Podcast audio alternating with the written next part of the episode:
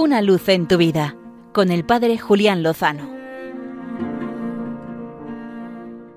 Muy buenas amigos de Radio María. Esta semana teníamos noticia de que la presidenta de la Comunidad de Madrid, doña Isabel Díaz Ayuso, perdía el bebé del que estaba embarazada y que contaba con ocho semanas de gestación. Tanto los medios de comunicación como la clase política y también la sociedad civil ha expresado casi unánimemente sus condolencias y su tristeza por este acontecimiento. Era hermoso ver cómo sus rivales políticos en la Asamblea de Madrid se acercaban a saludarla y de alguna manera a consolarla y a confortarla. Todos somos conscientes de que esto es porque se ha perdido una vida humana, porque se ha perdido el niño o la niña que esperaba.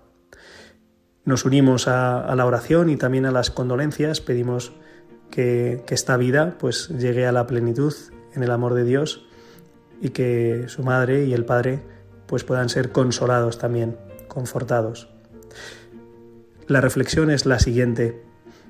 Si nos condolemos por la pérdida de la vida de un bebé en gestación de ocho semanas, ¿por qué no lo hacemos cuando ese mismo ser humano, esa misma vida, es eliminada por la voluntad de la madre o del padre o de ambos, con la colaboración necesaria de un médico, de un centro abortista, ¿por qué no nos extraña que exista una ley que no solo permita, sino que califique como un derecho el poner fin a la vida de un ser humano de esas ocho semanas, o de más, de, de 10, de 12, de 14, de 20.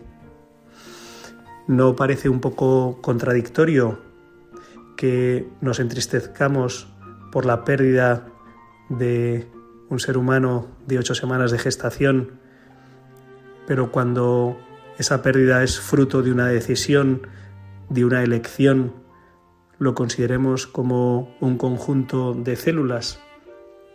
¿No será esto un rasgo propio de la ceguera de nuestra época, que coloca la verdad en el interés de la persona, en el deseo de la persona, en la conveniencia de la persona.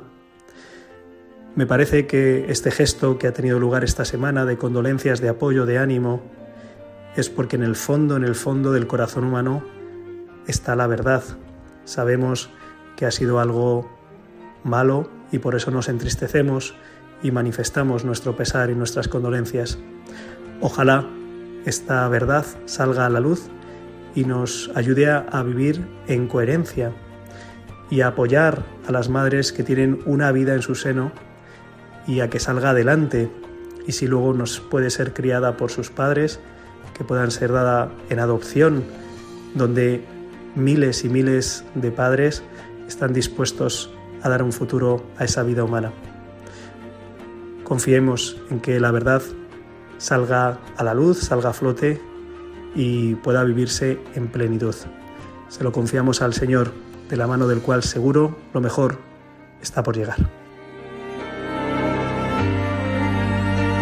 Una luz en tu vida, con el Padre Julián Lozano.